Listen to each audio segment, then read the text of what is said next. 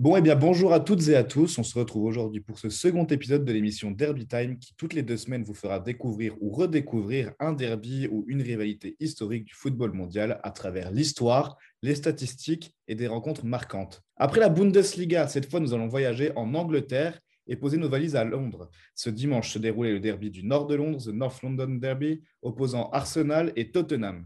Après 90 minutes d'une bataille intense sur la pelouse de l'Emirates Stadium, ce sont les Gunners qui remportent ce duel 2 buts à 1 grâce au but de Martin Odegaard et d'Alexandre Lacazette. Mais avant d'aller plus loin, on va rapidement vous présenter ces deux clubs incontournables de Première Ligue. Et pour ce faire, nous, accueillons ce soir Fayad, fan d'Arsenal. Tu es éditorialiste pour les réservistes et ta passion du football ne s'arrête pas là puisque tu es aussi entraîneur adjoint d'une équipe de jeunes à la jeunesse d'Aubervilliers. Bonjour Fayad. Bonjour à toi, Augustin, et euh, bonjour aussi à Dr Meyer. Et euh, j'ai envie de te dire merci pour cette invitation. Ça va être un plaisir de revenir avec toi, sur, euh, avec vous plutôt même, sur, le, sur ce derby et même plus, plus, plus longuement sur la rivalité qui oppose ces, ces deux clubs londoniens. Merci en tout cas à toi d'avoir accepté notre invitation déjà. Et je vais tout de suite te poser une première question. Euh, depuis combien de temps es-tu supporter justement des Gunners? Ah, c'est assez difficile à situer dans la mesure où euh, je sais que ma sensibilité pour ce club remonte à l'époque de, Thierry Henry. Mais pour tout dire, je suis, je suis né en 98, donc à cette époque-là, euh, j'étais assez jeune. les Invincibles, etc., je ne les ai pas connus euh, de façon assez, euh, comment dire, j'ai envie de dire assez lucide. J'étais pas assez, euh, assez, assez grand pour pouvoir vraiment comprendre ce qui se passait, mais je regardais téléfoot, j'avais ces, ces, petits flashbacks. Et puis, j'ai commencé à vraiment les suivre à partir de, allez, je dirais, la, la, génération Fabregas Flamini, la saison 2007-2008, bah, le, le, match à San Siro contre le Milan AC. C'est à partir de là que j'ai vraiment pu suivre avec plus de continuité les, les matchs d'Arsenal. Et puis, jusqu'à aujourd'hui, ça ne m'a pas quitté. D'accord, donc c'est quand même une passion qui a déjà plus de 10 ans. Oui, ça fait, un bon bout de temps. Et ben, on va pouvoir justement tester tes connaissances et te cuisiner un petit peu sur toutes les petites questions qu'on peut avoir sur Arsenal comme ça. Et de l'autre côté du ring, euh, bah, nous allons accueillir Dr Meyer. Tu es l'un des membres du groupe N17 qui relaie l'actualité des Spurs au travers de votre site grâce à des articles et des podcasts, des podcasts pardon, entre autres. Et est-ce que tu peux nous dire justement, Dr Meyer, est-ce que tu peux nous en dire un petit peu plus sur ta passion pour Tottenham? Alors déjà, bah, bonjour à tous. Donc un plaisir d'être ici euh, avec vous.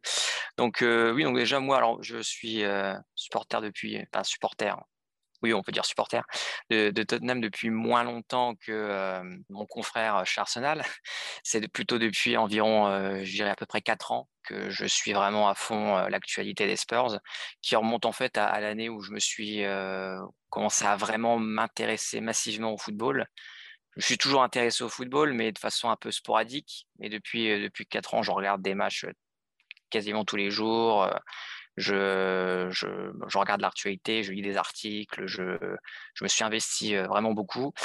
Et depuis, depuis août-septembre 2020, j'ai créé, enfin, avec d'autres personnes, sous l'initiative de, de Adrien, qui, qui, est présent sur Twitter, le, le collectif N17, où, en effet, comme tu l'as très bien dit, c'est un compte Twitter qui est rallié à un, site internet euh, où on peut écrire des, articles dessus. Il y a aussi un forum. Euh, et, euh, si vous supportez Tottenham, vous pouvez même prendre contact avec nous si vous avez envie d'écrire un article. C'est tout à fait possible. Il n'y a pas besoin d'être membre de, de, N17. Et notre compte Twitter, lui, est un, est un compte où on parle, on écrit des, des tweets sur l'actualité, donc mercato, classique, hein, live match, etc. Et on met également en ligne nos podcasts qui sont présents sur le site, évidemment, mais sur d'autres plateformes comme Spotify, iTunes, et, voilà. Et du coup, pour tous les intrigués, parce que tout le monde ne connaît pas forcément cette signification de N17, est-ce que tu peux rapidement réexpliquer ce, que, ce que tu nous avais expliqué en off, justement, la signification de ce terme? euh, c'est tout simple. En fait, N17, c'est le nom du code postal du, quartier de Tottenham, qui est dans, le nord de Londres. Et c'est un, signe distinctif que, a approprié de, nombreux supporters au, fil du temps. Bon, et eh bien super. Et puis, comme à chaque fois, je suis accompagné de mon acolyte Anthony. Salut à toi d'ailleurs. Est-ce que tu peux déjà bah, commencer par euh, cette petite présentation sur Arsenal? Salut à toi et bonjour et merci à nos deux, euh, à nos deux invités du jour. Donc, on va tout de suite rentrer un peu dans le vif du sujet. Donc, je vais commencer par présenter le club de Arsenal. Euh, donc, il a été fondé le 1er décembre 1886, donc dans la ville de Londres, au nord de la capitale britannique. Euh, il participe au championnat d'Angleterre depuis 1919 et ont remporté 13 éditions. Donc, c'est le troisième club le plus titré. Ils ont également gagné 14 coupes d'Angleterre, ce qui est le record, deux coupes de la Ligue et 16 Community Shield.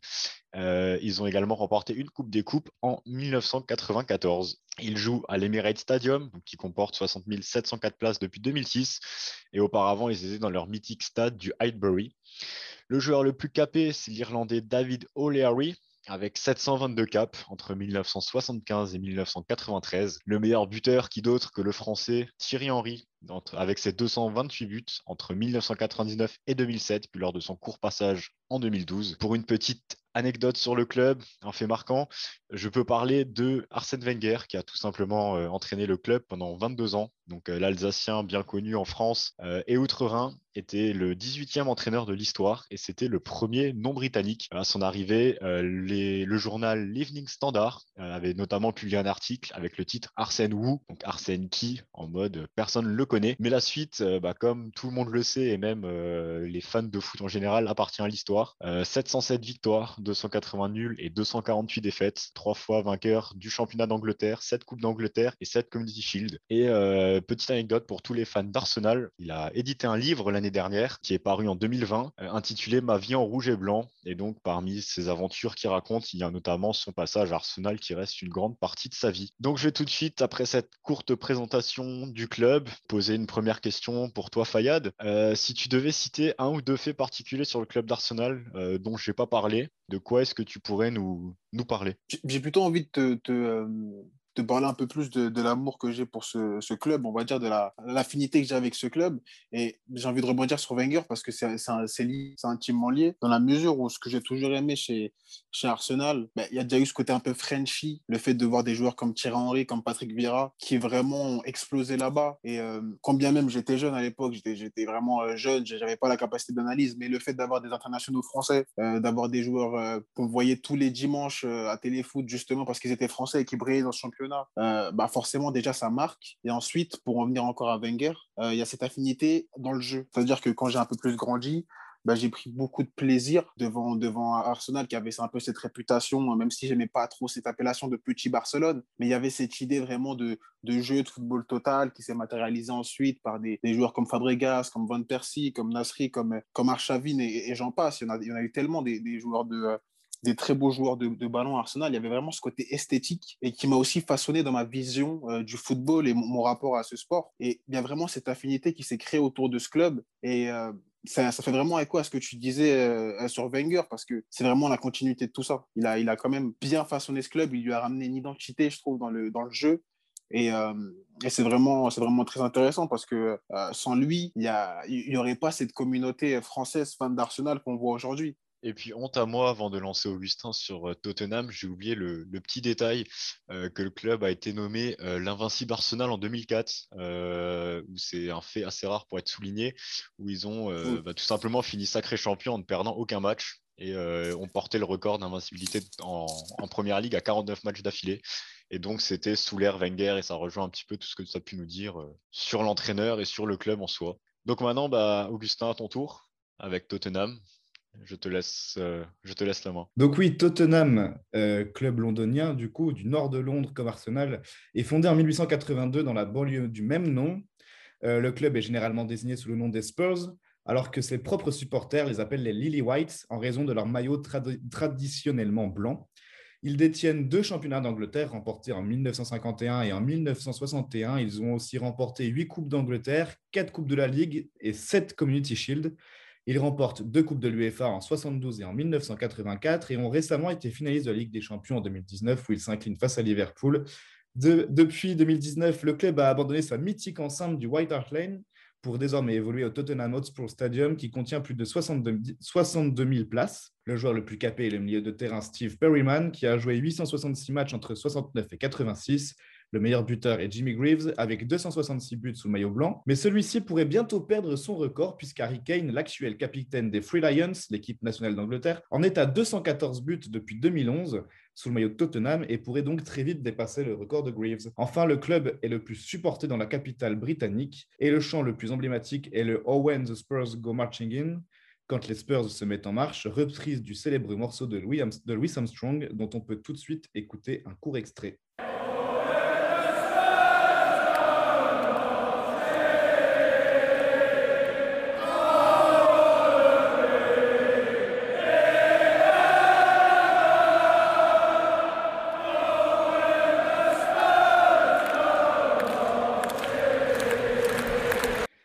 Alors du coup, pour cette petite, petite parenthèse musicale, euh, eh bien du coup, moi aussi, j'ai une question à te poser, docteur Meyer. Euh, si tu devais citer, toi aussi, un ou deux faits particuliers sur ton club, euh, lesquels te viennent à l'esprit? Hum, alors, tout d'abord, je voulais faire quelques petites précisions par, par rapport à, ce que tu as dit. Alors déjà, tu, as fait une bonne, un assez bon résumé de, de bonne présentation de ce que c'est Tottenham, donc bravo à toi. c'est assez difficile toujours de, présenter un, club qui, n'est pas le sien. Mais euh, j'ai quelques petites précisions, comme par exemple quand, tu disais, c'est ce qu'il disait sur Wikipédia, ça, que les, les les, les, les, supporters des Spurs s'appellent eux-mêmes Lily White. On s'appelle Spurs aussi, en fait. Hein. C'est n'est pas une appellation euh, qui a été inventée par les médias. Et même Lily White, c'est finalement assez peu dit. Euh, en général, ceux qui l'utilisent le plus, euh, c'est euh, les membres d'une d'une association de supporters qui s'appelle Proud Lily White, qui est en fait l'association LGBT des, des Spurs de Tottenham, en fait c'est surtout eux qui vont l'utiliser. Donc, euh, voilà. Et, euh, j'aurais voulu faire une petite précision euh, aussi qui, me paraissait importante parce que c'est un, volet qui est toujours important dans, dans le football actuel. C'est les euh, qui possèdent Tottenham. Je trouve que c'est quelque chose qui est important. C'est le, le, le, groupe ENIC, donc qui, qui est possédé par euh, Jolie Wyss, le vieux Jolie Wyss, qui, a plus de 80 ans, je crois. Et le président de Tottenham, évidemment, c'est Daniel Levy, qui euh, est le, le, président le plus, euh, le, qui en poste depuis le plus longtemps en Première Ligue. C'est un peu le Jean-Michel Aulas anglais, comme, euh, comme certains Français à l'appeler, qui est, qui est à tête de Tottenham depuis 20 ans. Avant d'aller plus loin et justement de parler du derby, on voulait faire un petit point rapide sur les saisons. Donc, bah, justement, je vais commencer par toi.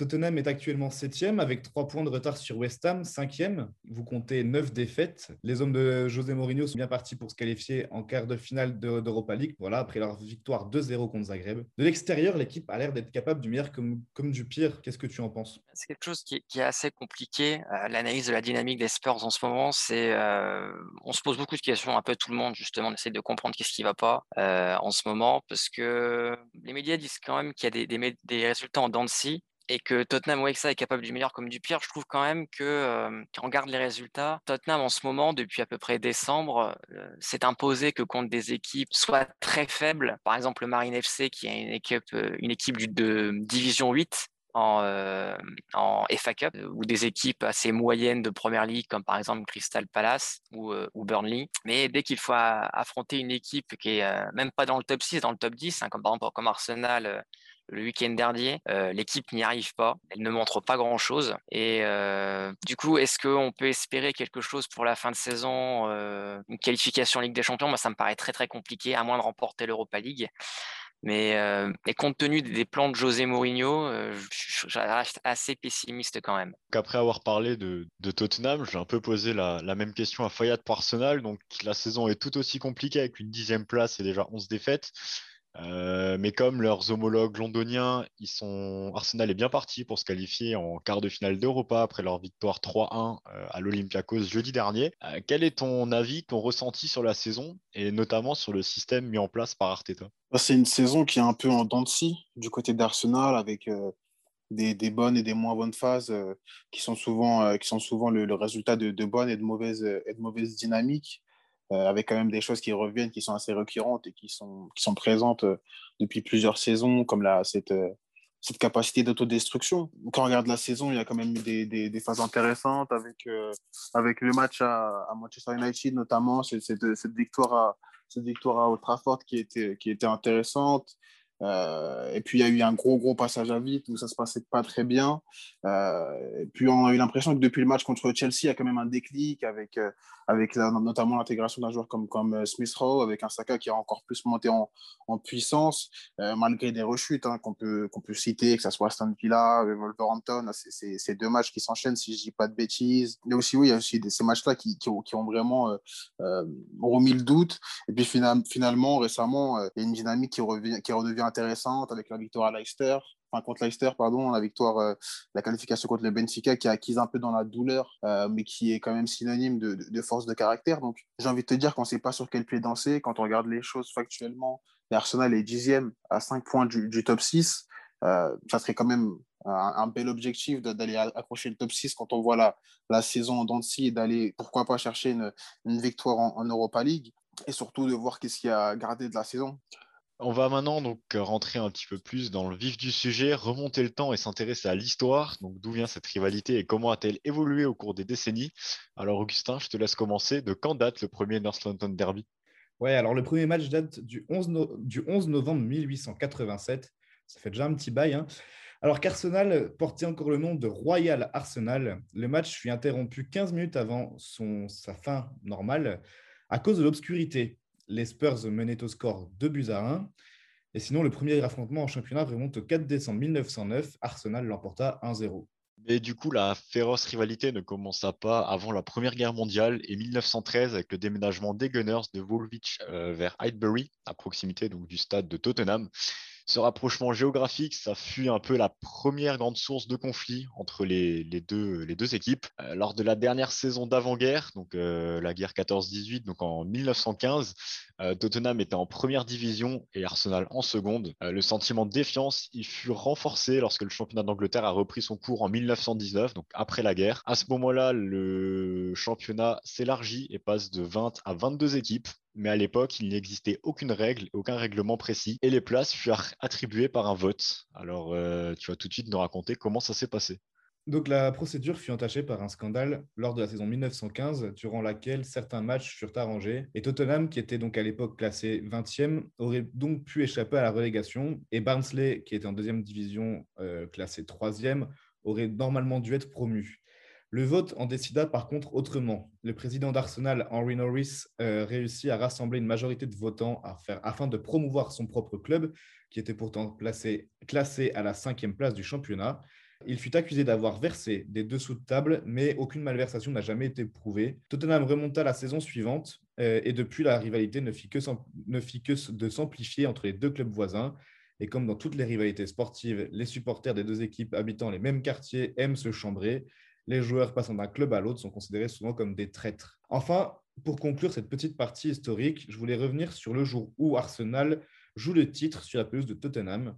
C'est d'ailleurs le derby le plus mémorable à mon sens jusqu'à ce jour.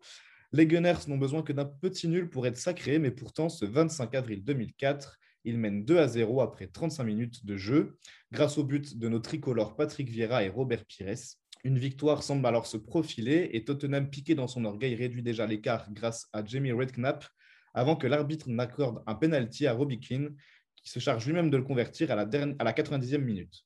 Quoi qu'il en soit, Arsenal a réalisé un exploit qu'aucune autre équipe a réalisé auparavant, être champion d'Angleterre sans perdre un seul match et en plus sur le terrain de l'ennemi juré.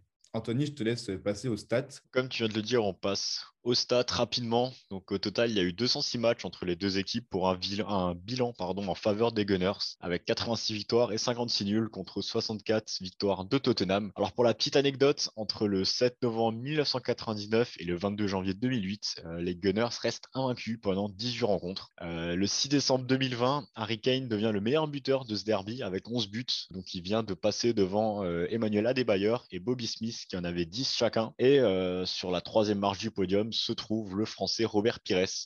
Le plus grand nombre de buts inscrits en un match, c'était lors de la victoire 5-4 d'Arsenal en 2004. Tu parlais avant des traîtres, donc parmi les joueurs qui ont fait les deux clubs, on peut notamment citer le défenseur anglais Sol Campbell, qui a joué de 1992 à 2001 à Tottenham avant de partir chez le rival de 2001 à 2006. Et je vois euh, Docteur Meyer sourire à l'évocation de son prénom. Et euh, William Gallas, euh, qui est parti en 2010 d'Arsenal après 143 matchs pour rejoindre les Spurs.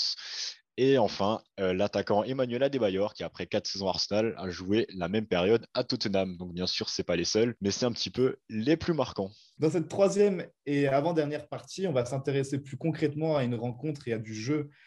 Comme tu l'as dit précédemment, 206 confrontations ont eu lieu. Et alors, j'ai de nouveau une question pour nos deux invités. Quel est le match qui vous revient déjà le plus en tête lorsqu'on évoque le nom du North London Derby et pourquoi? Je ne sais pas qui veut commencer, euh, comme vous voulez. Vas-y, docteur Meyer, je te, c'est la priorité. Il y, en a plusieurs. Euh, lequel qui m'aurait le plus marqué euh, bah, le, dernier m'avait bien. Le, le, dernier, le dernier à domicile m'avait m'avait bien marqué parce qu'il y avait eu deux buts d'anthologie euh, qui ont été marqués par Hugminson et par par Harry Kane. Donc c'était en, en, novembre ou décembre dernier, je crois, parce que c'était un, match vraiment maîtrisé de, de, bout en bout et c'était un, un, résultat qui était important à l'époque. Après, peut-être, je dirais celui qui m'a le plus marqué au final, c'était même pas une victoire, c'était un match nul. C'était en, en 2015. Est-ce que c'était en 2015 ou 2016 je crois que c'était en... c'était 2015 ou 2016. Euh, c'était un match à White Hart Lane, un des derniers, du coup, euh, à domicile contre un des derniers North London Derby à White Hart Lane, où euh, Harry Kane avait mis un, but incroyable. Il était sur à, à, gauche de la surface et il envoie une minace dans un angle impossible qui frappe sur le poteau, ça fait poteau rentrant. Et la célébration qui, qui s'ensuit, le stade, il explose. Harry Kane, il avait une espèce de, de masque sur, sur sa tête, il l'enlève. Enfin, c'était incroyable. Eh bien, merci pour euh, ces petites précisions. Fayad, qu'est-ce que tu en penses euh, Justement, je, un peu comme, euh, comme Dr Meyer, j'étais un peu en train d'essayer d'en trouver parce qu'il y, y, a pas mal de matchs, mais il n'y avait pas non plus de matchs qui m'avaient qui non plus, comment dire, qui m'avaient choqué parce que tu vois, par exemple, si on peut citer les années 2010, bizarrement, j'étais plus, j'avais plus retenu des confrontations d'Arsenal en Ligue des Champions, comme par exemple le match à Liverpool qui m'avait beaucoup plus marqué. Mais là, en y repensant, euh, je sais pas si vous vous en rappelez, euh, je crois que c'est la saison 2010-2011, euh, le, Tottenham de, de à l'époque avec, avec les Van der Vaart, Modric, etc. Il y a un 3 partout. il y a un 3 partout, un match assez, assez fou parce qu'à l'époque, ce qui était vraiment intéressant, c'est que avant ça, Tottenham était un peu une équipe, euh, c'est un peu dur à dire, hein, va peut-être pas le meilleur, mais un peu de seconde zone en Angleterre. Et c'était une équipe qui était vraiment en train de monter. Et cette saison-là, je trouve que ça l'avait vraiment matérialisé avec ce, retour en Ligue des Champions, euh, je crois 40 ou 50 ans après. Il y avait, c'est la même saison où, si je dis pas de bêtises, il y Gareth Bale qui nous fait, euh, qui nous fait ce match, ce match monstrueux contre, contre l'Inter. Et Redknapp avait vraiment monté une équipe très intéressante, il y avait eu un gros mercato. Et euh, lors de ce derby, euh, plus que la, rivalité et le fait de gagner ou de perdre ce match, il y avait un peu la dimension de se dire est-ce que Tottenham ne va pas devenir un, réel concurrent euh, en Angleterre pour, Arsenal, un club qui peut vraiment venir s'immiscer à l'époque dans le Big Four qui était assez installé. Et ce match-là avait aussi montré parce que ça avait été un match vraiment, vraiment engagé. Et puis ce qui m'avait vraiment comment dire, surpris, enfin surpris le, mot un peu grand, mais en termes de créativité, en termes de jeu, il y avait vraiment du répondant du côté Tottenham grâce à, grâce vraiment tous ces joueurs euh, et cet effectif qui m'avait vraiment plu. Donc euh, c'est vraiment un des matchs qui m'avait euh, vraiment frappé personnellement. Après, oui, on peut aussi parler de, celui qu'on a vu récemment qui était qui était très très intéressant, mais je pense que, que oui, personnellement, ça serait plutôt celui-là. Eh bien, justement, tu parlais d'effectifs il, y a, quelques instants. Donc, le docteur Meyer nous a expliqué que c'était surtout Kane et, et Minson qui l'avaient marqué. Euh, je vais te poser la même question. Est-ce que tu as des joueurs qui t'ont plus marqué que d'autres ou est-ce qu'ils ont eu un impact bah, chez les Gunners euh, que tu as particulièrement bien retenu? Alors, j'ai Kane et Son qui m'ont marqué, c'est leur, leur, but lors du euh, North London Derby, le dernier à domicile qui m'avait marqué. Mais des, des, joueurs qui m'ont vraiment marqué, il y en a, il y en a d'autres. Je pensais que ça faisait. Bon, je pense que ça fait partie de la liste en tout cas, parce que la façon dont on a parlé, je comprenais que c'était vraiment, bah, que c'était vraiment important. Mais du coup, bah, je te pose la même question en même temps.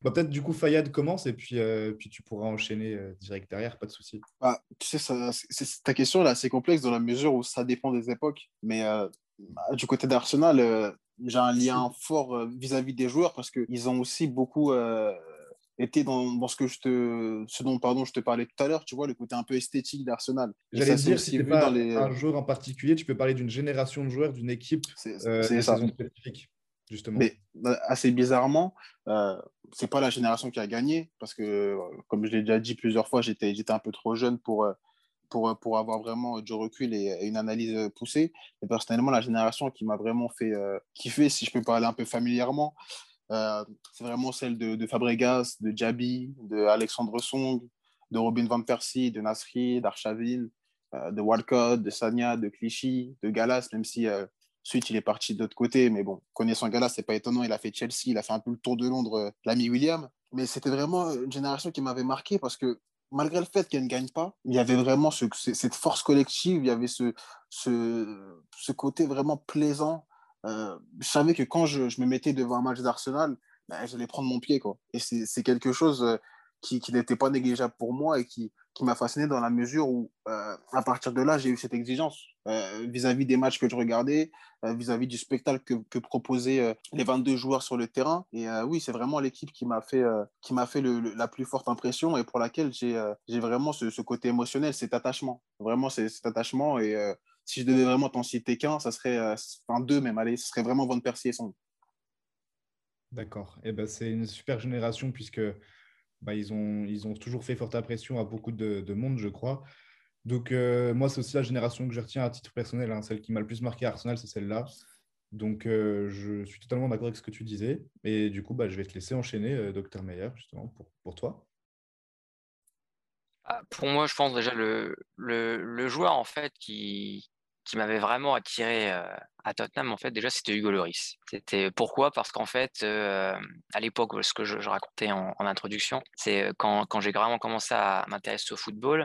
Hugo Loris, c'est un joueur qui m'a toujours, que j'ai toujours aimé. Et, et à l'époque, quand je, quand je jouais sur, sur FIFA 13, il, était à, Tottenham. Je dis bah, Tottenham, qu'est-ce que c'est? C'est bizarre. Bon. Puis euh, d'année en année, voilà, je continue, je continue à jouer. Il est toujours à Tottenham. Il est toujours à Tottenham. C'est quoi ce club? C'est un grand gardien. Et il est dans un club que je connais pas. Bizarre. Et, c'était commencé comme ça. Et quand je me suis renseigné vraiment sur le club il y a, quelques années, que, que j'ai regardé les matchs, il y a c'était à l'époque de Mauricio Pochettino. C'était un vrai coup de fou. Je me suis dit ah, mais c'est génial. C'est un club qui a une histoire, qui, qui est sous côté parce qu'on n'en parle pas beaucoup. Et pourtant, c'est, je trouve que c'est vraiment un, un club qui a une histoire vraiment passionnante. Et du coup, voilà, c'est Hugo Loris qui m'a vraiment amené au club. Maintenant, il y en a bien d'autres, des joueurs que, que j'apprécie. Harry Kane, évidemment, parce que euh, vraiment aujourd'hui, euh, peut-être peut que je suis pas objectif, mais je le considère vraiment comme le meilleur neuf actuellement. Devant Erling Haaland, devant, devant Robert Lewandowski, je trouve ce qu'il arrive à faire, c'est euh, exceptionnel. Puis depuis tant d'années, c'est Harry Kane, ça a été, a été, le premier joueur sur une année civile à, à dépasser en nombre de buts le duo Lionel Messi et, Cristiano Ronaldo, c'est exceptionnel. Surtout qu'en plus, il joue en Angleterre, c'est un championnat très difficile.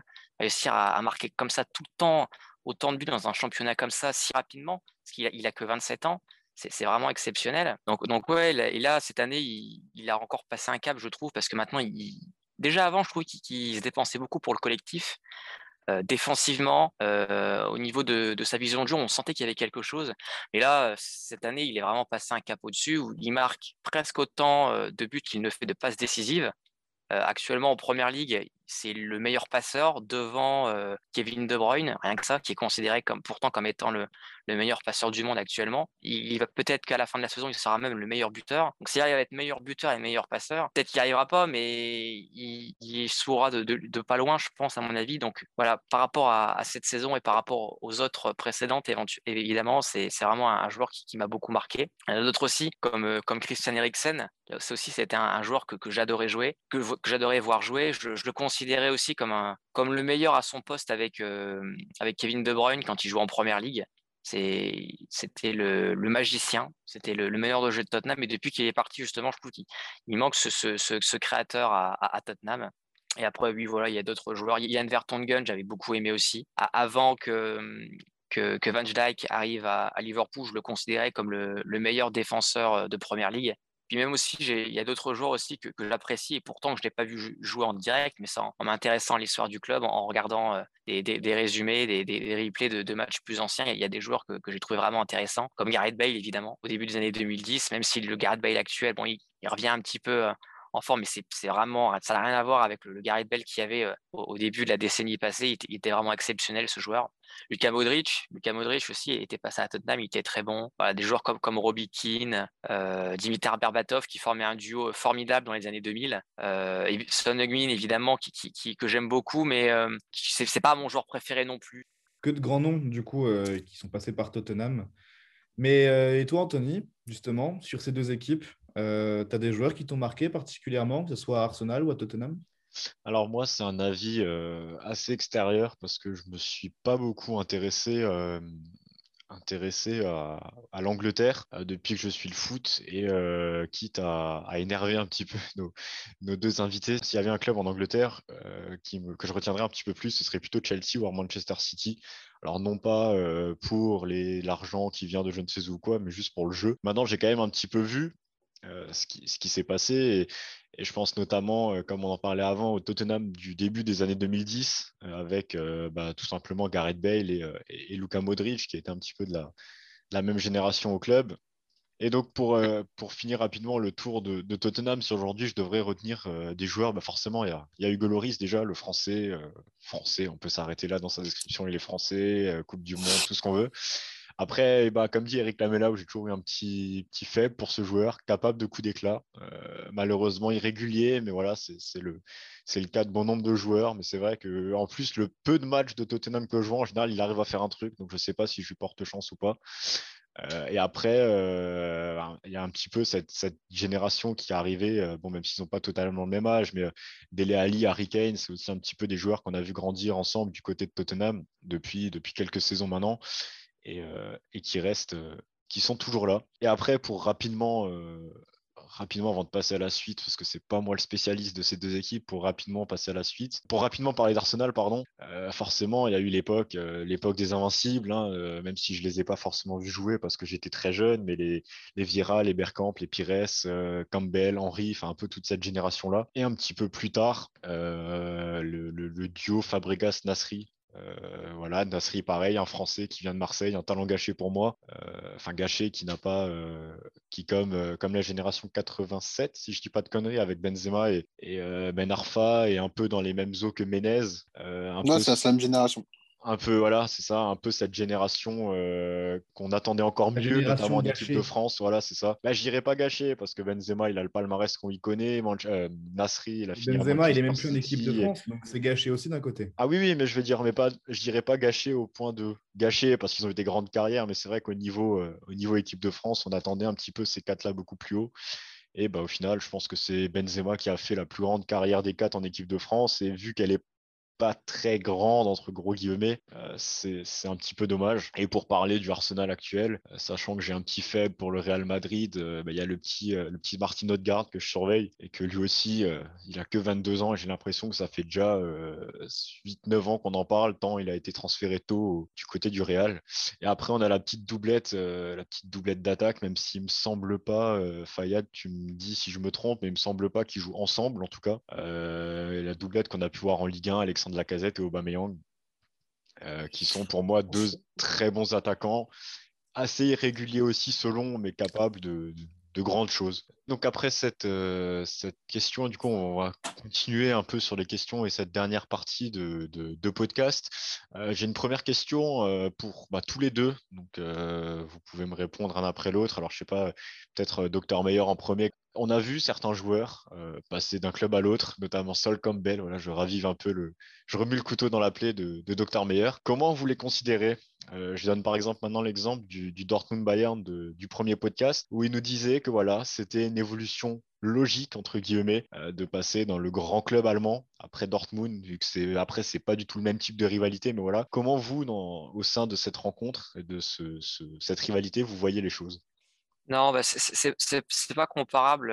La rivalité Dortmund-Bayern n'est pas vraiment comparable déjà parce que entre Dortmund et, Bayern, on appelle le Der Klassiker en Allemagne, donc c'est considéré comme étant le grand choc championnat allemand. Mais bon, dans les faits, allez, je, caricature un peu, mais quasiment chaque saison, il y a des joueurs qui font la passerelle d'un club à l'autre.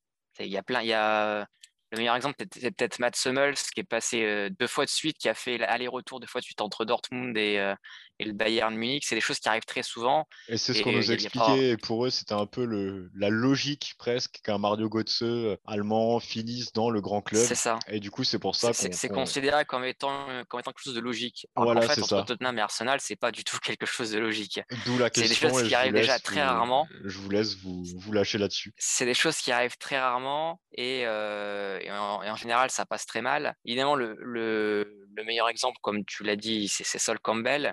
Et pourquoi c'est Sol Campbell? Bah, Parce que Sol Campbell, déjà, il s'est engagé gratuitement avec Arsenal et qu'ensuite, il a été formé au club. Il a été formé à Tottenham. Il a, passé, il a fait plein de saisons à Tottenham. Il est en fin de contrat, il prolonge pas. Et euh, il, prolonge pas. Les, médias euh, spéculaient un peu, ils disaient pourquoi il prolonge pas, c'est bizarre, etc. Puis il signe Arsenal, il signe Arsenal les, supporters tombent de nuit, mais qu'est-ce qu'il fait? Et d'ailleurs, pour l'anecdote, ça, a tellement choqué tout le monde lors de son premier match à, à, White Hart Lane, sous le maillot d'Arsenal, euh, plein de supporters avaient mis des pancartes Judas.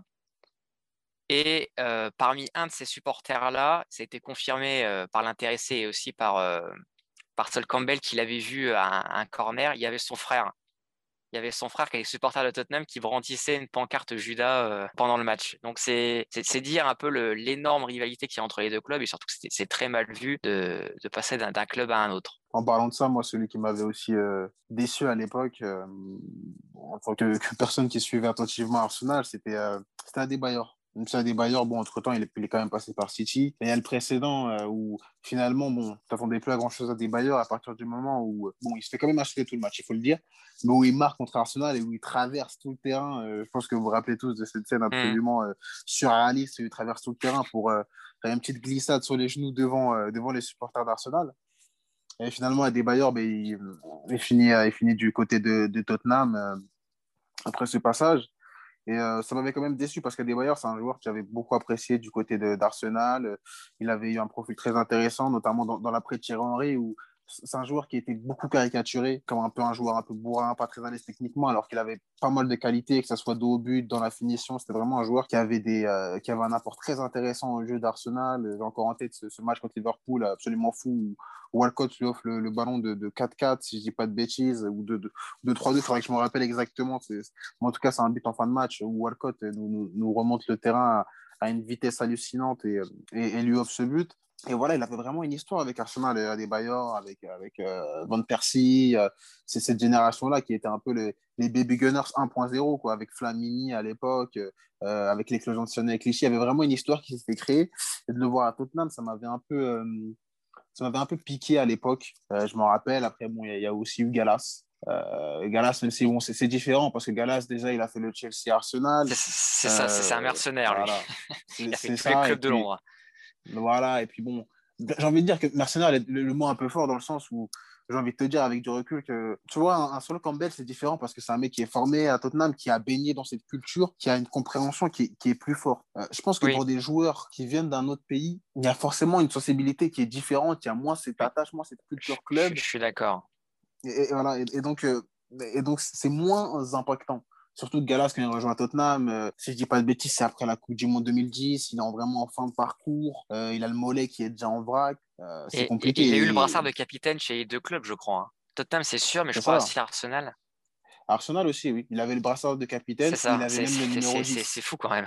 Il avait même le numéro 10, William Gallas, il faut le dire. Il joue en défense centrale avec le numéro 10. C'est assez, assez surréaliste. Je vois, je vois que, en tout cas, ça, ça fait bien parler de voir les, les Judas de chaque équipe passer justement de Tottenham à Arsenal, ou de Arsenal à Tottenham. On va peut-être avancer puisque le, temps nous rattrape euh, et il nous reste encore quand même quelques questions à vous poser. Et déjà, celle-ci, en tant que supporter justement bah, de ces deux équipes, comment vous ressentez justement cette rivalité euh, face à l'autre? Est-ce que pour vous, c'est la plus grande rivalité qui, qui, est en Angleterre ou pour vos clubs? Je bien, euh, j'essaie juste de faire la, distinction entre les deux parce qu'on sait qu'il y a aussi de très très gros derbies dans d'autres villes. Et euh, est-ce que c'est le match le plus important de l'année justement pour vous? Et puisqu'on était parti un petit peu dans un débat juste avant, je pense que ça peut être dans la continuité de ce que vous disiez justement. La plus grande rivalité, je ne sais pas, parce que tu as quand même la rivalité Manchester United-Liverpool, qui en termes de palmarès est quand même plus élevée, on ne va pas, va pas se mentir. Ce sont deux clubs qui ont une plus grosse histoire en Angleterre et même en Europe. Et, donc, euh, je mettrais quand même cette rivalité devant, même si c'est assez étonnant parce que d'un autre côté, bon, Liverpool, ils ont quand même une grosse rivalité, surtout avec Everton. Donc, c'est assez, assez compliqué. Quand tu penses à Liverpool, c'est vrai que tu penses plus au derby de la, de la Mersey. Manchester, tu penses plus à, Manchester City, mais on sait quand même qu'il y a ce, cette rivalité entre United et, Liverpool.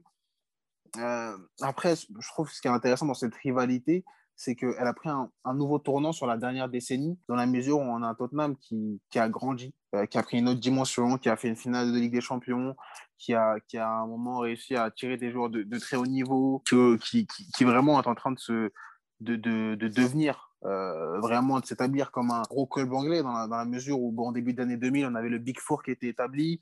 Après, c'est devenu un peu un Big Six. Et, Tottenham est vraiment devenu un protagoniste, tout simplement, en, première ligue. Et euh, dans le même temps, tu as un Arsenal qui est sur le déclin, qui essaye un peu de, de revenir, mais qui n'est plus au niveau qu'il avait au début des, des années 2000. Et on a l'impression qu'on a deux dynamiques qui vont finalement en sens inverse et, qui fait qu'il y a un peu un rééquilibrage. Bah, c'est vraiment ce qui est intéressant et je trouve que ça a donné encore plus de valeur à ce, pas de valeur, mais de, saveur, de saveur, on va dire, à ce, à ce derby-là. Il y a vraiment, en dehors du fait de gagner le match aller-retour, euh, il y a le fait de finir l'un devant l'autre. Euh, si je dis pas de bêtises, tu me confirmeras ça, docteur Meyer, même tu me le diras, parce que j'ai plus en tête exactement l'année. je sais plus si c'est 2016, 2017 ou 2018, mais c'était la première fois que Tottenham finissait devant Arsenal en championnat depuis un bon bout de temps. Et c'est quand même quelque chose qui est significatif et qui montre. Fait 5 saisons. 4 ou 5 saisons que, que, Tottenham finit devant, devant Arsenal. Et euh, D'ailleurs, c'est un jour spécial hein, dans le championnat. Chaque club, c'est la Saint Totaringham pour euh, quand Arsenal finit devant euh, Tottenham et c'est la Saint. Alors, comment ils le disent? J'ai oublié. J'ai retenu le nom de l'adversaire, mais pas le, nom de mon propre club. Tu te rends compte? Je crois que c'est Saint Totaringham, un, truc comme ça, quand que les supporters ont inventé ce jour-là pour le jour où Tottenham passe devant. Euh, quand c'est sûr que Tottenham finira devant Arsenal à la fin du championnat. C'est un jour spécial qui est, qui est fêté pour, pour les deux clubs.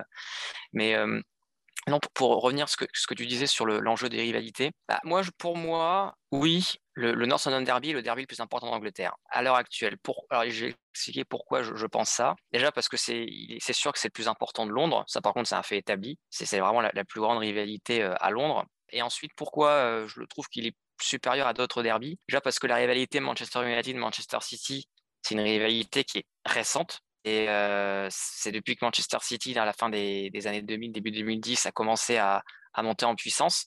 Mais avant, il n'y avait pas vraiment de rivalité. J'en ai déjà discuté ah. avec des, supporters de Manchester United. Ils disaient que City s'en fichait en fait. Hein. Ils le considéraient comme un club vraiment de seconde zone. Et, eux, eux, ce qui se concentraient, c'était sur Liverpool. Voilà ce que j'ai dit justement par rapport à Liverpool, vu que Fayad en parlait. Voilà. C'était sur Liverpool, mais Liverpool, le truc, c'est que c'est notre ville. Et moi, je trouve que ça joue quand même. Parce que dans la rivalité, on parlait de titres, mais une rivalité, c'est pas qu'une histoire de titres. C'est une histoire aussi de supporters. Et Tottenham et Arsenal, c'est des quartiers qui sont proches. Alors bon, j'y suis jamais allé pour le constater moi-même, mais j'ai vu j'ai lu des interviews de personnes qui l'ont constaté. C'est que le même Wenger lui-même le, disait d'ailleurs euh, quand on lui avait demandé euh, c'est qu'est-ce qui se passe quand Arsenal perd un derby face à Tottenham? Bah, Le lendemain, c'est quand on va au supermarché, on fait la tête, euh, on se fait chambrer au travail, parce que c'est une logique de proximité entre les deux clubs. Ton collègue de travail peut être supporter de Tottenham, ton membre de ta famille supporter de l'Arsenal alors que toi tu es supporter de Tottenham. Tu vois, il peut y avoir vraiment des, euh, au sein même d'une famille ou au sein même de collègues de travail, il peut y avoir ces, ces, ces tensions, c'est pas, pas méchant, hein, c'est des rivalités, c'est de bonne guerre. Et, ça, bah, ça l'est pas forcément entre Manchester et Liverpool parce que c'est deux villes qui sont proches, c'est vrai, mais c'est quand même deux villes euh, différentes. Et là, on est sur deux quartiers qui sont collés. Donc c'est pour moi, ça c'est plus fort.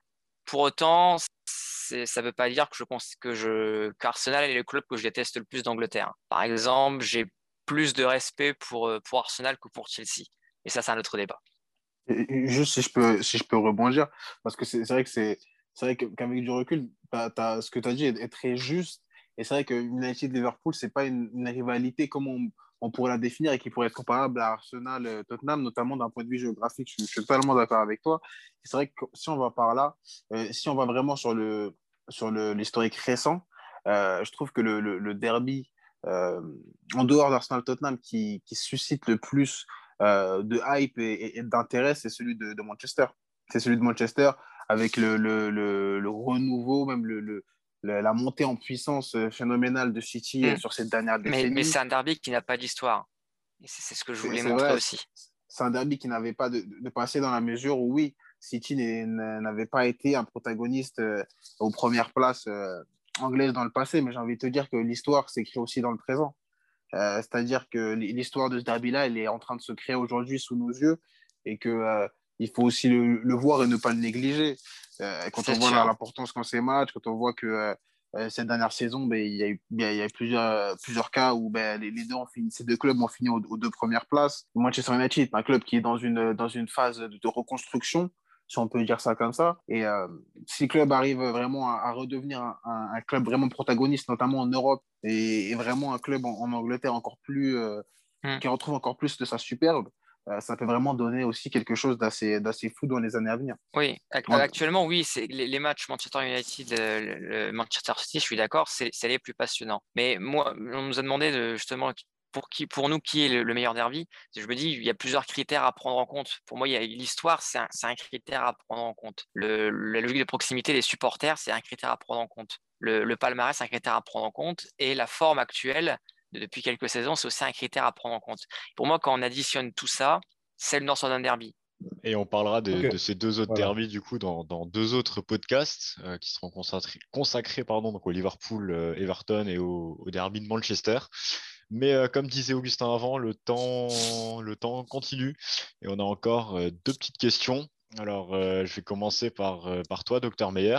mais la question t'est aussi adressée, Fayad, après lui. Est-ce qu'on parlait de la saison, on revient sur la saison actuelle et sur l'Europa League notamment Est-ce que tu penses que Tottenham peut aller au bout, sachant qu'il y a déjà eu des grosses écuries qui auraient pu être favorites qui ont déjà été éliminés. Je pense notamment à Leverkusen, à, Offenheim, à Naples, euh, mais qui à reste à Leicester, mais qui reste encore du beau monde. Alors pour l'instant, il n'y a que les huitièmes de finale aller, euh, mais Rome est bien parti, donc il reste forcément bah, Tottenham ou Arsenal pour le, deuxième, euh, selon si c'est votre club ou pas. Il y a l'Ajax qui peut faire peur, il y a Villarreal qui est toujours costaud. Et après, il reste le, le, match, enfin, le, le, Manchester United AC Milan qui laisse toutes ses chances pour le retour avec le 1-1, mais où on aura deux équipes potentiellement qui peuvent aller au bout. J'avais notamment entendu, un... j'avais vu sur Twitter que ça parlait d'un match de Ligue des Champions des années 2000-2010 avec ces deux grosses écuries. Mmh. Est-ce que tu penses pour toi que Tottenham peut aller au bout, va aller au bout? C'est quoi un petit peu ton pronostic sur, le... sur la suite de l'Europa de League? Peut aller au bout, oui. Mais, mais, tout est possible. Il n'y a, pas de, a pas de déterminisme dans le football, il n'y a pas d'inélectabilité.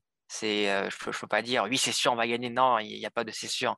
C'est un peu comme les, dans certains, certaines vidéos YouTube ou certains articles où on dit pourquoi machin va battre machin. Non, tu peux pas dire ça.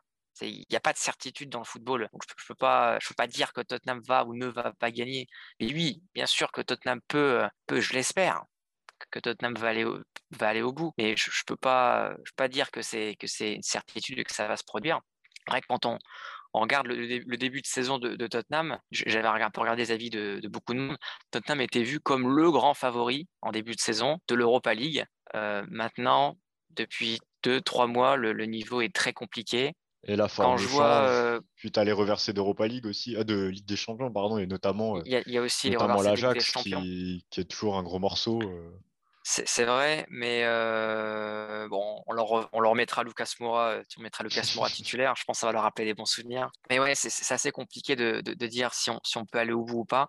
Mais je, je, reste assez pessimiste quand même par rapport à, ce qu'on voit en ce moment. J'espère qu'ils vont aller, qu'ils vont aller jusqu'au bout, qu'il va se passer quelque chose, parce qu'il serait quand même temps, grand temps, que Tottenham remporte un titre. Ça fait trop longtemps que c'est arrivé. Euh, ça fait beaucoup trop longtemps. C'est depuis 2008 que Tottenham n'a plus remporté de titre. Là, ce serait un titre européen quand même, donc c'est quand même pas rien. Euh, et qui donnerait une place en Ligue des Champions, puisque là, je pense que la Ligue des Champions, c'est mort euh, pour le championnat. Donc, ça doit être l'objectif principal maintenant. Est-ce que le club va y arriver bah, Je l'espère, mais je reste assez pessimiste quand même. Et toi, Fayad, du coup, qu'est-ce que tu en penses? Donc, voilà, on va pas refaire la question, mais notamment, euh, Arsenal a notamment sorti, sorti en, 16e Benfica, qui, mine de rien, peut aussi, les équipes portugaises, comme on l'a vu avec Porto en, Ligue des Champions, peuvent aussi jouer des tours au, plus gros, entre guillemets, aux favoris. Est-ce que tu penses qu'Arsenal a les armes d'aller au bout? Là, ils sont bien partis pour passer face à l'Olympiakos, même si, comme l'a dit Docteur Meyer, un match n'est jamais doué d'avance, une compétition non plus, on, est bien d'accord. Est-ce que tu penses qu'ils peuvent aller au bout si maintenant tombent contre un, contre un United, un Milan ou, l'Ajax par exemple, ça va pas passer? En tout cas, ça doit, ça doit être. Euh, je pense que c'est l'un des objectifs prioritaires de la saison d'Arsenal parce que quand tu vois la dixième place, quand tu vois que bon, il y a la sixième place qui est à 5 points, mais que finalement, il n'y a pas non plus euh, n'y a pas non plus euh, de gros, gros objectifs à aller chercher sur cette fin de saison, bah forcément, euh, l'hypothèse euh, Europa League prend de, prend de, prend de l'épaisseur. D'autant plus qu'il y a toujours ce, cette finale perdue contre Chelsea qui est un peu en travers de la gorge, je pense, du côté, du côté des supporters, des, supporters des, des Gunners. Et puis les, titres, les gros titres c'est pas, pas quelque chose qui est légion du côté d'Arsenal, notamment au niveau européen. Pour aller encore plus loin, on peut se rappeler de cette fameuse finale au Stade de France. Et quand on regarde le tableau, forcément, ça dépendra du tirage au sort. Mais euh, à il va falloir quand même se, va falloir quand même se faire le, match retour. Hein, c'est, ça va, pas être, ça va pas être aussi simple que ça. On se rappelle, du, on se rappelle de l'élimination l'année dernière. On sait qu'Arsenal a une capacité d'autodestruction au-dessus de la moyenne et que donc, ça peut très, très vite ça peut très vite dire au cauchemar, tout simplement, euh, euh, du côté du côté d'Arsenal. Et puis, il y aura quand même des, équipes auxquelles il faudra faire attention. Il y a quand même la Roma qui, sait se montrer intéressante et qui, qui est en balatage favorable, enfin même, voire même très favorable. il y a Tottenham dont on a parlé. Il y a, l'Ajax qui est quand même une équipe qui est quand même une équipe intéressante. Et puis tu as le vainqueur. tu vas avoir le vainqueur de la fameuse confrontation entre, entre Milan et, et, Manchester United. Donc il y a quand même des clients. Euh, donc voilà, ça va être vraiment arrêté par le tirage au sort, mais ça doit être l'un des objectifs. Et on sait que Arsenal, euh, il a vraiment, du côté d'Arsenal, il y a ce côté Dr. Jekyll et Mr. Hyde, mais quand la pièce tombe, la pièce tombe du bon côté, euh, il, y a, capacité de faire mal, il y a capacité de se montrer très intéressant face à n'importe quelle équipe. donc, donc, donc voilà, ça doit être un objectif. Il y a, il y a, de, il y a de quoi faire, mais ça dépendra aussi de, du tirage au sort et de l'état de forme dans, le, dans lequel arriveront euh, les, Gunners au moment de, de ces confrontations euh, euh, à élimination directe. Donc moi, si je peux donner encore mon avis extérieur, alors je ne vais pas me focaliser sur Tottenham ou Arsenal, mais pour moi, je pense vraiment que ce sera le, le, vainqueur de la confrontation entre United et, Milan qui va aller au bout. Alors désolé pour tous les deux. Hein, et, bon, comme j'ai dit lors du dernier podcast, je suis très mauvais en prono, même si c'est plus ou moins passé ce que j'avais dit lors du, du Bayern Dortmund, mais c'est une autre histoire. Mais euh, moi, je mettrais une pièce sur Milan pour la victoire finale. Euh, du coup, et, toi, Augustin, t'en, penses quoi euh, Sortie du cadre Tottenham-Arsenal pour finir avec cette Ligue Europa? Ouais, moi, je suis. En fait, moi, il y a une équipe que j'aime bien, bizarrement, mais personne n'en a parlé. Et pourtant, depuis l'année dernière, ils reviennent sur le devant de la scène, du moins en Europa League, c'est les Glasgow Rangers. Sûr. Je ne vais pas dire que c'est les favoris de la compétition, loin de là, hein, mais vraiment, ils, jouent bien, ils jouent au ballon. Euh, ils ont des résultats. Donc là, là je crois qu'ils ne ils sont pas forcément en balotage favorable. Hein, pour, euh, Ils ont gagné à l'extérieur. Si, si, ils ont gagné à, Prague. Même si après Prague a notamment fait tomber Séville, euh, qui a enchaîné les Europa League, c'est jamais évident. Il y a eu un. C'est vrai que ils ont, ils ont, un but d'avance, je crois. C'est vrai que Steven Gerrard fait un, un très bon travail depuis de, cette saison aux, Rangers. Il me semble qu'ils sont déjà très très bien partis dans leur championnat de tête, ou ils sont déjà champions d'Écosse. Largement en avance en Écosse. Donc, euh, ils, ont, bouffé tout le monde. Non, il y a aussi notre équipe que. Ils sont champions d'Écosse, hein, les, Rangers. Ah non, ils ont, ils ont bouffé le championnat d'Écosse, il n'y a pas d'autre. Oui, oui, ils, le sont déjà, c'est victoire totale, c'était pas arrivé depuis neuf saisons. C'était assez exceptionnel. Encore un derby, tiens. Celtic. J'allais y venir justement, ça c'est un vrai derby. Ça, c'est, on parlait de, proximité des clubs, ça, Celtic Rangers, c'est un vrai, vrai, vrai derby euh, britannique. Et euh, oui, non, il y avait une autre équipe pour revenir sur l'Europa League qui, qui m'intrigue. Je ne vais pas dire qu'ils peuvent faire quelque chose, mais au vu du tableau et peut-être de ce qu'ils peuvent, euh, avec un peu de chance, bah, c'est Grenade. ils ne pas, ils sont pas forcément connus. Ils sortent bah, d'Espagne, hein, mais ce pas les clubs, les clubs espagnols auxquels on pense en premier. Mais bon, voilà, là, ils jouent contre, euh, contre un des petits poussés, Molde, c'est une équipe norvégienne. Ils sont en balotage favorable aussi, donc je pense que Grenade peut faire quelque chose. Après, non, moi, je suis assez d'accord avec Anthony pour le coup, même si je confirme qu'en prono, ce n'est pas une bête.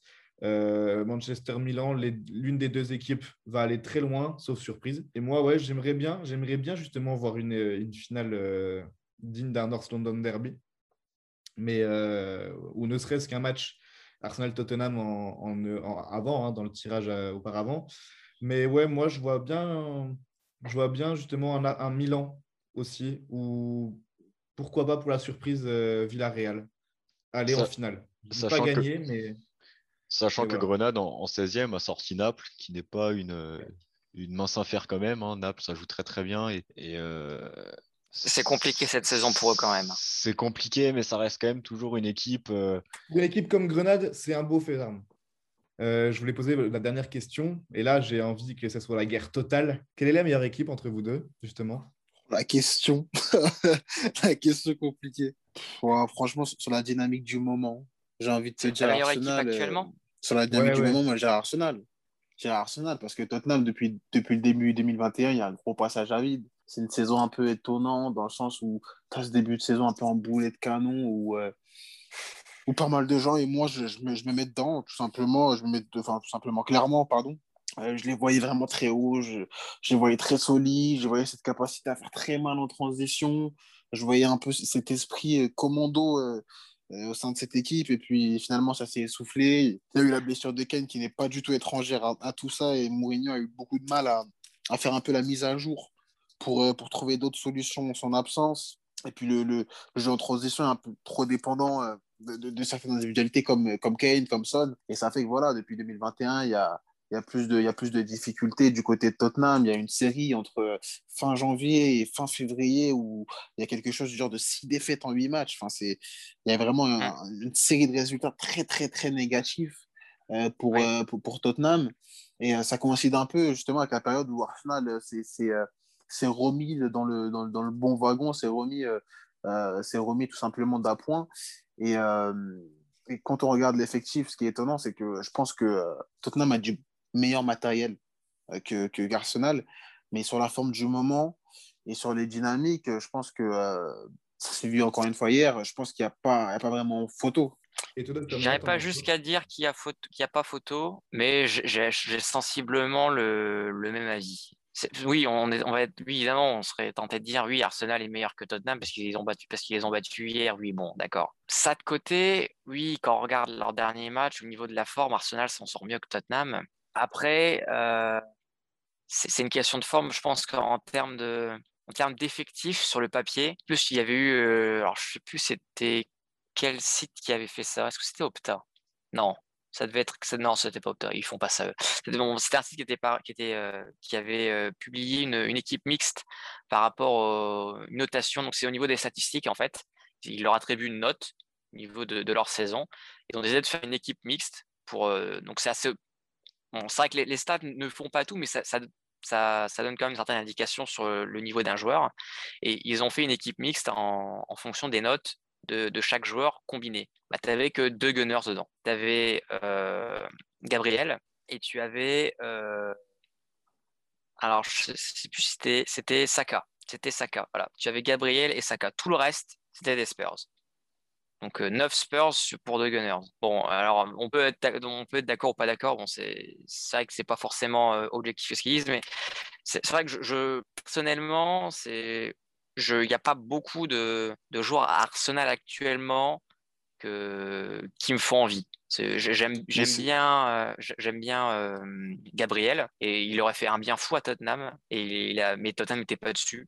Euh, et, au final, il a fini chez Rival. Donc, bon, c'est tant pis pour moi, mais c'est un joueur que j'apprécie quand même. J'apprécie aussi euh, Kieran Tierney, même si je préfère Guillaume, qui est encore un petit peu tendre, je trouve, en première ligne, mais je trouve qu'il a un niveau technique vraiment pas mal. Donc, euh, oui, en, termes d'effectifs, je préfère Tottenham. Objectivement, je préfère Tottenham. Après, oui, en termes de forme, oui, peut-être une petite avancée pour Arsenal, mais je trouve quand même que c'est une équipe qui est quand même très irrégulière. et surtout, je trouve que Contrairement à Tottenham, où j'arrive plus ou moins à, savoir quel est le problème, le problème, c'est la stratégie de Mourinho. Et certains joueurs qui, s'entêtent à faire jouer, qui sont nuls, comme Doherty et Alderweireld, euh, Arsenal, je trouve que le problème est vraiment de fond. Euh, leur, leur, irrégularité, elle dure depuis très longtemps, depuis plusieurs saisons. Et il y a des problèmes un petit peu partout. Tottenham, quand il faut gagner un match important, il se foire toujours. Ça, c'est une constante dans l'histoire du club. C'est les, les, matchs clés, ils se foirent. Et je crois que ça mot de la fin, justement. Les, matchs clés, Tottenham se rate. Ça sera le, mot de la fin, justement, avec, bah, pareil, un final de la Champions League. Hein. C'est un match important et c'est un raté. Mais peut-être qu'un mm. jour, justement, la dynamique euh, bah, tournera. En tout cas, un très grand merci pour vous deux, enfin à vous deux, pour toutes ces analyses. Vraiment, euh, on, dormira moins bête ce soir. Et euh, merci, à, merci à toi, Anthony, bah, pour tout ce que tu nous as apporté sur cette émission. Quant à vous, chers auditeurs, euh, si ce nouvel épisode de Derby Time vous a plu, n'hésitez pas à le partager, à le liker et à nous rejoindre sur tous les comptes, euh, que ce soit Twitter, Instagram. Pour Duo de foot, on se retrouve dans deux semaines avec un nouveau derby et on peut déjà communiquer que ce sera un retour en Allemagne. On n'innove pas trop, mais c'est pas grave, euh, les derbys sont quand même assez intéressants outre-Rhin. Donc voilà, bonne soirée, merci encore à vous deux pour, pour euh, votre participation. Avec plaisir. Merci Ciao, à ciao. vous. Ciao. Ouais, le, le plaisir a été partagé. C'était vraiment très intéressant et très instructif Et bah, de super. discuter avec vous. Merci beaucoup.